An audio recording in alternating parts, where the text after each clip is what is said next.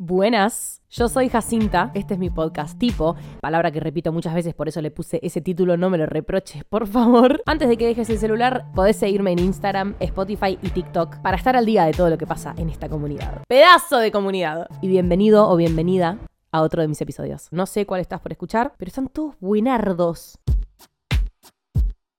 ¿Cómo te explico que afuera hay relámpagos? Estoy disfrutando de una manera me encanta la lluvia, me encanta el frío, me encanta todo lo que tiene que ver con eso. Puta madre si lo disfruto, me parece tipo lo mejor que me puede pasar en el mundo. Hoy es martes. Martes de comida semanal con mis amigas. Em, a la que no asisto nunca. Pido públicamente perdón. Pasa que, posta lo voy a decir y a ver si ustedes coinciden. De todos los horarios para hacer un programa durante la semana, la comida de la noche, la cena, a partir de las 9 es el peor horario, boludo. Tipo, yo soy más partícipe de que nos juntemos a la tarde, durante el día. Nada, igual sí entiendo que yo tengo los horarios más flexibles del mundo y el resto de la gente no. Así que creo que me voy a callar y voy a cortar esto acá. Pero bueno, en fin, hoy es martes, hoy voy a la comida semanal. Literalmente mis amigas me escribieron y me dijeron, Hachu, vení. Y yo, bueno, ok, tenés razón. si me encarás así, tenés razón. Porque se juntan una vez por semana y yo no voy nunca. Ya dije que sí, ok, no se enojen. Y son las 7 y 10. Así que tengo el tiempo perfecto para grabar un episodio. Ayer fue un día con mucha ansiedad. Eh, me estoy dando cuenta. Y me molesta porque mi manera de combatir a la ansiedad es, tipo, darle con más ansiedad. No sé si le pasa. Es como que me da ansiedad y estoy como acelerada y no sé qué. Y yo, tipo, por alguna razón lo único que quiero hacer es seguir alimentando la ansiedad ustedes ya saben, esto ya, ya es moneda corriente. Algo de lo que más ansiedad en mi vida me da es como el dormir. Tipo, yo si tengo ansiedad o estoy acelerada por algún tema, no, no me puedo dormir, claramente. Y a veces es como que mi cabeza me siento ansiosa y digo, bueno, listo, tipo, hoy sigo de largo. ¿Entendés? Como, ¿eh?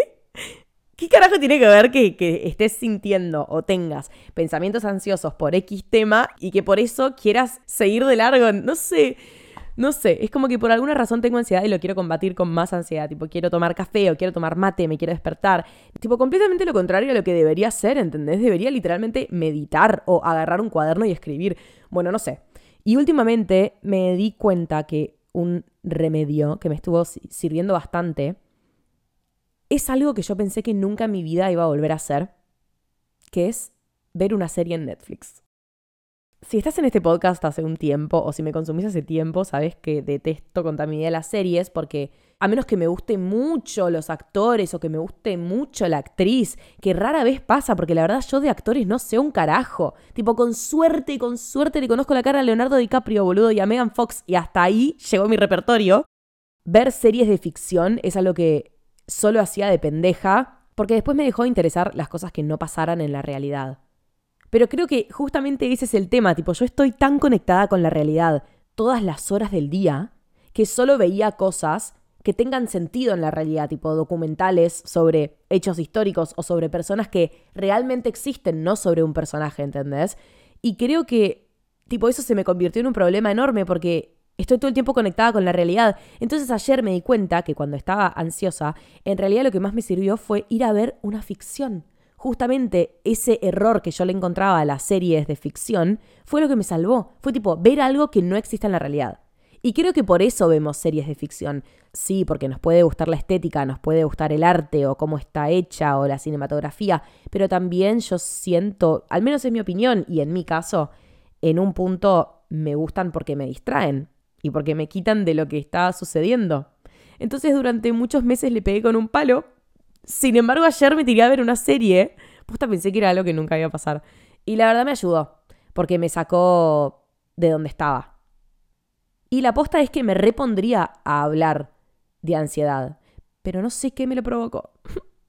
tipo, no sé por qué me, estaba, me estuve sintiendo tan así durante todo el fin de semana. No sé. Em, no sé la verdad, como que no, no lo podía identificar. Ok, bueno, el tema de hoy es uno que quiero traer a este podcast, creo que desde el día cero, pero nunca, nunca entendí por dónde. Hasta que ayer, ah, a esto venía toda la historia que les conté. Me olvidé y claro, yo ayer estaba viendo esta puta serie y en un momento, tipo, agarré el celular y vi que Billie Eilish, tipo, subió un posteo Y dije, bueno, a ver, para distraerme más, por si la serie no era suficiente, dije, voy a estoquear a Billie Eilish en Instagram, cosa que no hice nunca en mi puta vida. Estoquear en Instagram es medio vintage. Arre, siento que el pueblo me va a quemar, pero no sé, yo ya no estoqueo en Instagram, ni. Entonces me fui al perfil de Billie Eilish y empecé a estoquear, tipo, bajé mucho. Estaba real pedo. Yo solo quería que el tiempo se pase y que me agarre sueño. Y en un momento vi un posteo de ella hacia su hermano en el cumpleaños de su hermano. Era una frase muy breve, muy breve, y desató todo este episodio. Y paren que busco la frase, porque tipo literalmente lo que escribió me hizo entender desde qué perspectiva iba a tratar este tema de no te tomes nada personal. Estoy en este momento en la computadora buscando el posteo. Acá está. Ahí va. Tranqui, 3.4 millones de likes. Eh, es una foto de ella con su hermano, Phineas, de chiquitos en el jardín, tipo sentados al lado de un árbol. Se lo describo como para que sepan de qué carajo estoy hablando. En fin, y el pie de foto claramente está en inglés, pero dice, feliz cumpleaños a mi mejor amigo. Haces que la vida... A ver, ¿cómo mierda se traduce exactamente? Haces que la vida se sienta como si vale la pena. Como esta expresión de cariño que quiere decir, siento que al lado tuyo la vida tiene sentido. Haces que la vida tenga sentido. ¿Se entiende? ¿No? ¿Se entiende? Y esto me llevó inmediatamente a pensar, ahí yo tirada en la cama, queriendo combatir contra la ansiedad, pero aún así pensando putos temas para episodios. O sea, adivina si me bajó la ansiedad o no. La respuesta es no. No te dejé adivinar, perdón. Em, esto me hizo pensar inmediatamente en los, en los mensajes de cumpleaños. Que yo tanto odio les tengo. en algunos episodios ya lo había hablado. No me gusta, no me gusta sentir que el maldito 10 de julio yo te tengo que mandar un mensaje a la 000 diciéndote que tanto te aprecio, que tanto te quiero, que tanto te amo. Y que si las palabras no me salen en ese momento, que si no lo estoy sintiendo, preferís un mensaje forzado pero en fecha a un mensaje tarde pero verdadero y genuino. Odio los cumpleaños. No me gustan. no me gustan los mensajes de cumpleaños. No me gustan. No me gustan. Porque, posta, si yo tengo que mandar 10 mensajes de cumpleaños, solo 4 y sépanlo, eh, pero perdónenme mucho, solo cuatro los estoy sintiendo verdaderamente. El resto lo estoy haciendo forzada. Porque el año va muy rápido, boludo. No sé. Mátenme, quémenme, a lo que quieran. Eh, prestame atención porque ya llegamos al corazón de este episodio. Me puse a pensar en cómo yo cada vez que escribo un mensaje de cumpleaños lucho con la idea de que el mensaje no se trate de mí, sino de la persona. Y le juro que es algo muchísimo más común de lo que pensamos. La mayoría de los mensajes de cumpleaños nos estamos refiriendo a nosotros en realidad. Escribimos cosas como no sabes lo valioso que sos para mí, me hace sentir muy bien saber que sos mi amiga y que tengo tu confianza para todo. Gracias por todos estos años de amistad. ¿Qué más, boludo? ¿Qué otras cosas escribimos? Te quiero mucho y me muero si te pasa algo. Tipo, yo me muero, ¿entendés? Siempre estamos hablando de nuestro bienestar. Les juro, los mensajes de cumpleaños en realidad son la cosa más egoísta del mundo porque estamos hablando de nosotros, de qué tan bien su amistad nos hace sentir a nosotros y qué tan devastados y lastimados y heridos estaríamos si a esa persona que queremos tanto le pasaría algo. Y obvio, esa es una expresión de amor enorme, tipo, no me tomes mal, es una expresión de amor enorme decir que tipo sufrirías si algo le pasase al otro. Pero ¿de quién estás hablando al final, entendés? En cada mensaje de cumpleaños les juro que lucho con esa idea. De decir tipo, flaca, puedes abstraerte de tu individualidad y egoísmo y escribir sobre el otro y, tipo, no sobre vos. Arre, bueno, tampoco soy tan dura, pero nada, es algo que posta no deja de llamarme la atención. Y ayer cuando vi el posteo de Billie Eilish, dije tipo, no sé, qué loco que le está deseando feliz cumpleaños al hermano. O sea, pero no porque estoy hablando de Billie Eilish. Estoy solamente, tipo, pensando sobre nuestra humanidad, ¿no? Em, pero digo, qué loco que le está diciendo feliz cumpleaños a la persona que más ama en este mundo, según ella, ni idea, qué sé yo, no importa. Eh, y aún así le está diciendo gracias porque siente que su hermano le da a su vida sentido, ¿entendés? Es como que yo te agradezca porque te digo, gracias por existir haces que mi vida tenga sentido. ¿Y sobre quién? Como que al final a quién te estás refiriendo. Entiendo igual es un acto de amor decirlo, pero en el fondo, fondo, fondo, tipo, estás pensando en vos. No, a mí eso me parece una locura. me parece una locura. Aposta que si lo empezás a pensar, cada acto de agradecimiento hacia el otro tiene algo que ver con vos. Me parece una locura. Y de ahí es que se desencadena, y así quise empezar, este episodio en donde vamos a hablar de no tomarse las cosas personales. Porque en el fondo todo tiene que ver con nosotros, con cada uno de nosotros. Y este ejemplo que puse al principio fue solamente tipo una manera para empezar el episodio. Porque todo hacemos que se trate de nosotros. Porque no sé de dónde salió, pero no sé, yo siento que somos individuos bastante centrados en nosotros mismos. Y yo entiendo porque, no sé, yo me paso todo el día siendo Jacinta y vos te pasás todo el día siendo la persona que sos. Y como que entiendo que hagas que todo se trate de vos.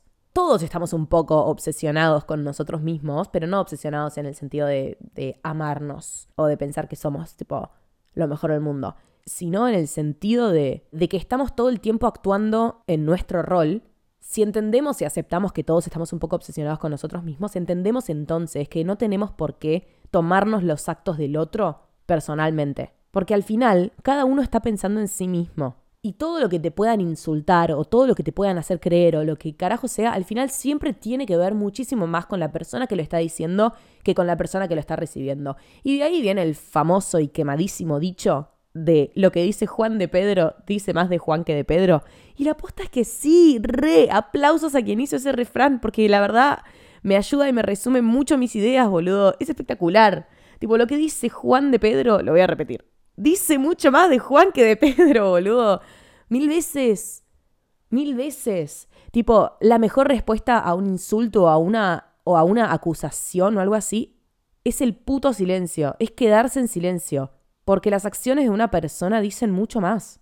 Si te callas ante un insulto o ante una acusación o lo que sea, tipo, dejas en completa evidencia al otro, boludo.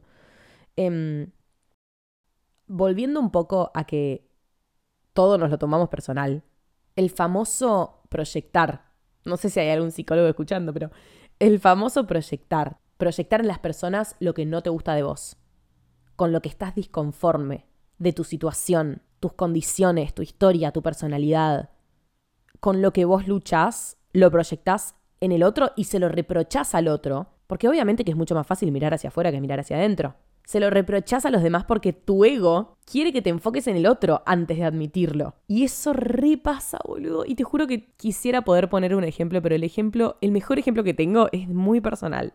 Y no puedo porque debería mencionar a personas que no quiero mencionar en este podcast. tipo, son personas muy cercanas, no quisiera. Eh, pero tipo, date dos minutos verdaderamente. ¿eh? Y si querés ponerme pausa. Si querés faltame el respeto y ponerme pausa. Joda. Pero date dos minutos para pensar en cuáles son las actitudes del otro que más te molestan.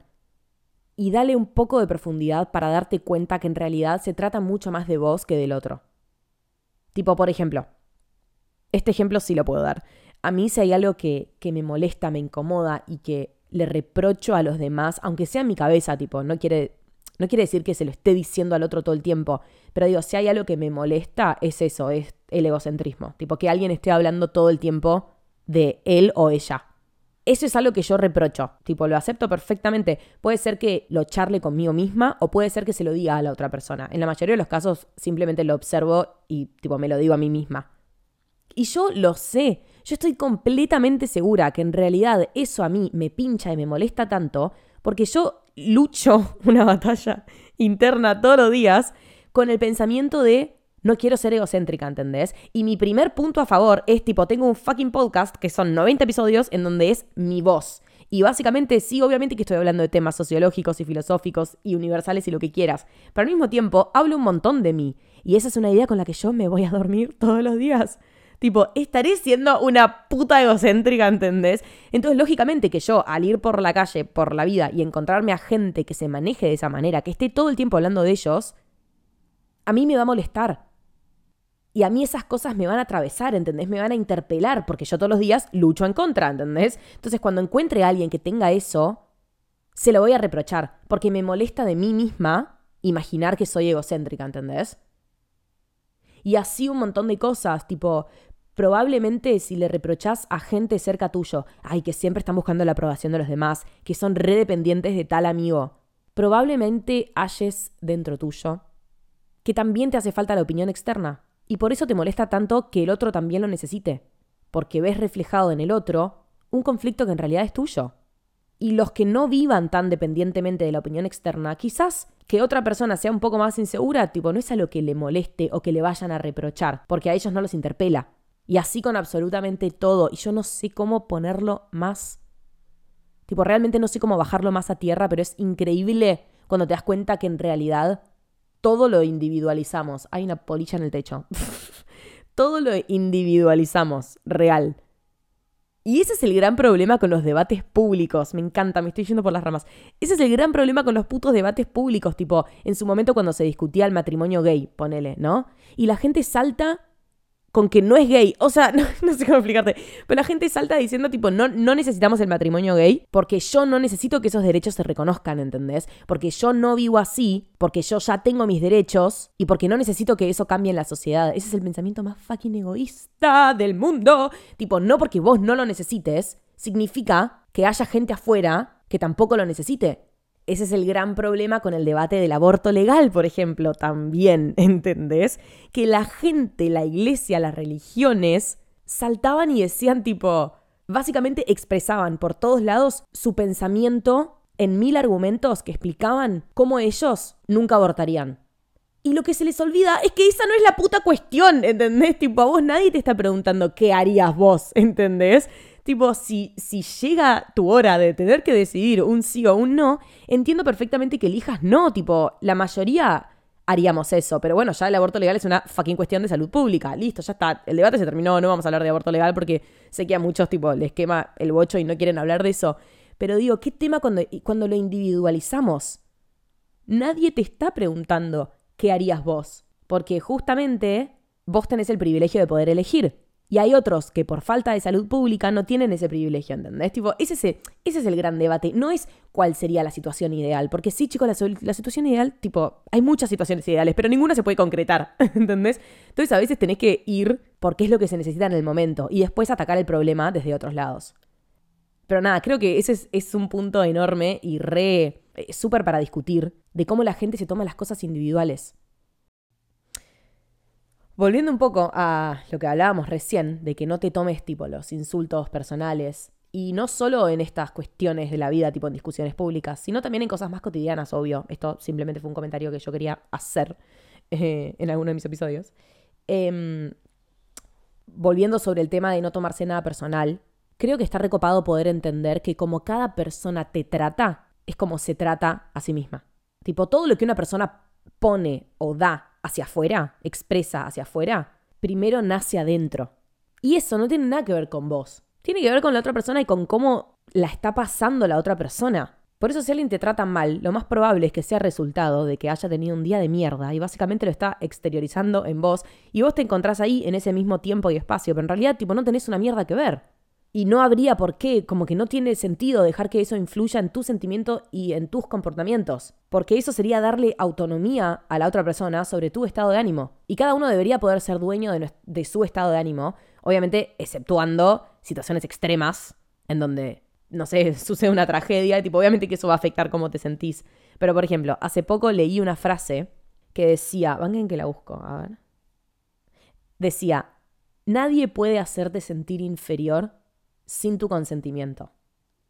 Y la aposta es que re, tipo, nadie te puede, la repetía, pero de verdad, nadie te puede hacer sentir inferior sin que vos aceptes que sos inferior, entre comillas. Porque claramente no hay superiores e inferiores. Hay un juego en el que existen dos partes. Si vos no le das tu consentimiento al insulto del otro, al reproche del otro o al maltrato del otro, claramente, repito, no en situaciones extremas, eh, si vos no le das espacio, probablemente estás logrando que, que deje de existir. A medida que nos dejamos de creer lo que nos dice el otro, deja de existir un poco, porque es como que le quitas credibilidad, ¿no?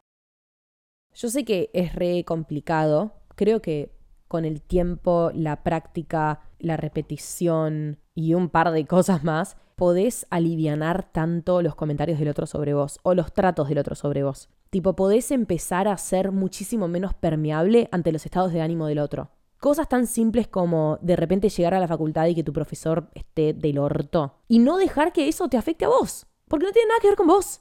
Y qué paja que te vayas de la facultad con un estado de ánimo muchísimo más bajo y muchísimo más negro y negativo, solo porque ese chabón ese día estaba de recontra mal humor porque andás a ver qué le pasó. Entre paréntesis, me chupa un huevo, ¿qué le pasó?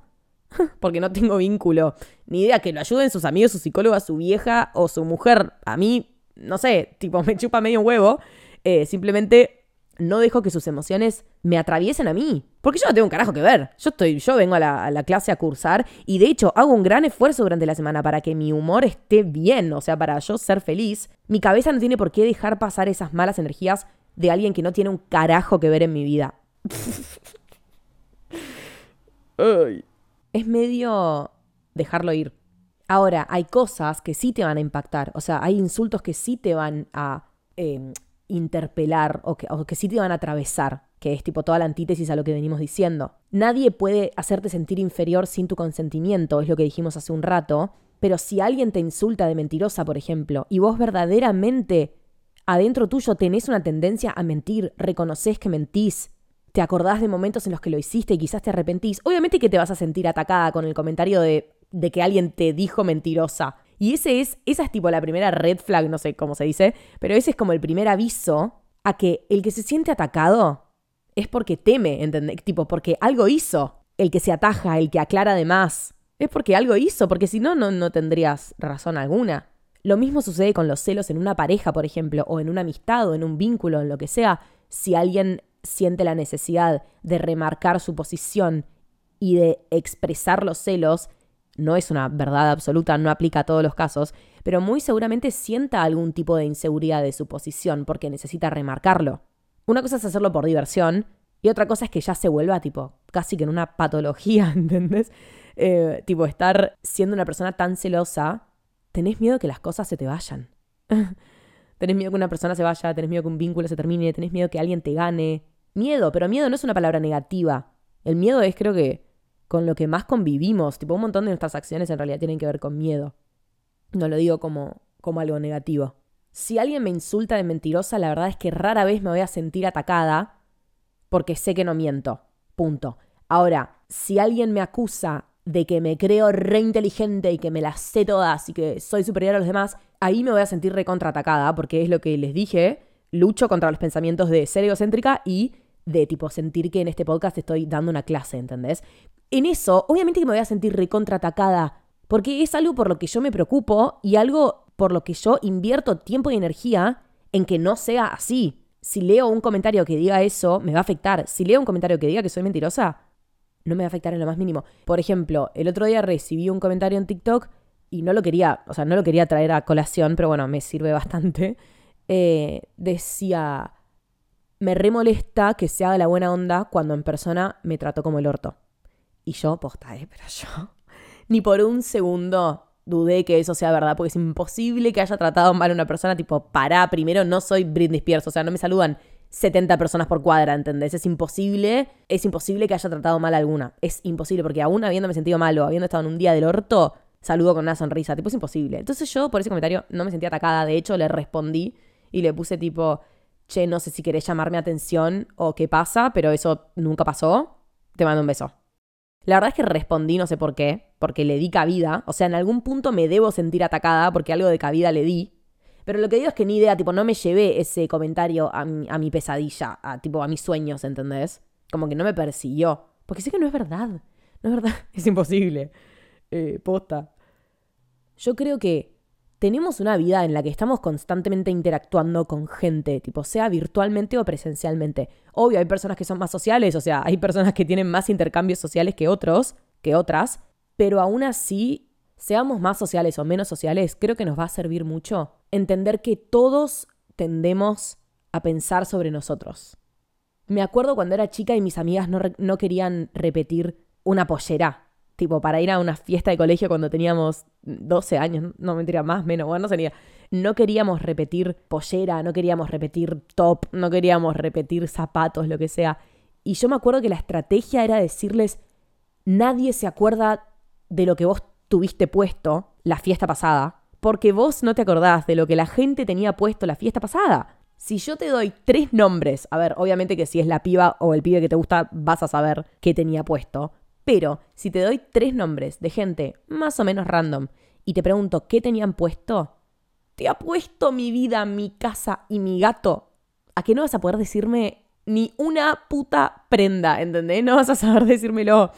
No creo, boludo. A menos que seas una persona muy observadora. Pero la excusa era esa, tipo, chicas, ustedes no se acuerdan lo que tenían puesto los pibes. Y todos los pibes menos se van a acordar lo que tenían puesto vos, boludo. Repetilo, repetilo la concha de tu hermana. Eso, a mí eso me re sirve. Boludo, ¿qué me importa? La gente no ni se acuerda, ¿entendés? ¿Por qué? Porque todos están muy encargados en preocuparse por ellos mismos. Paren un poco. Paren un poco. Em, en fin. Bueno, me tengo que ir a la comida semanal. Ya son las 8, o sea, estamos grabando como hace una hora. Me voy rajando. Si sos fiel oyente de este podcast, puedes ir a seguirme en Instagram y en TikTok, en donde nos vemos ahí todos los días. Te quiero mucho, gracias por escuchar hasta acá. Espero que estés bien. Cualquier cosa estoy del otro lado y te mando un beso muy grande. Chao. Mọi, mọi!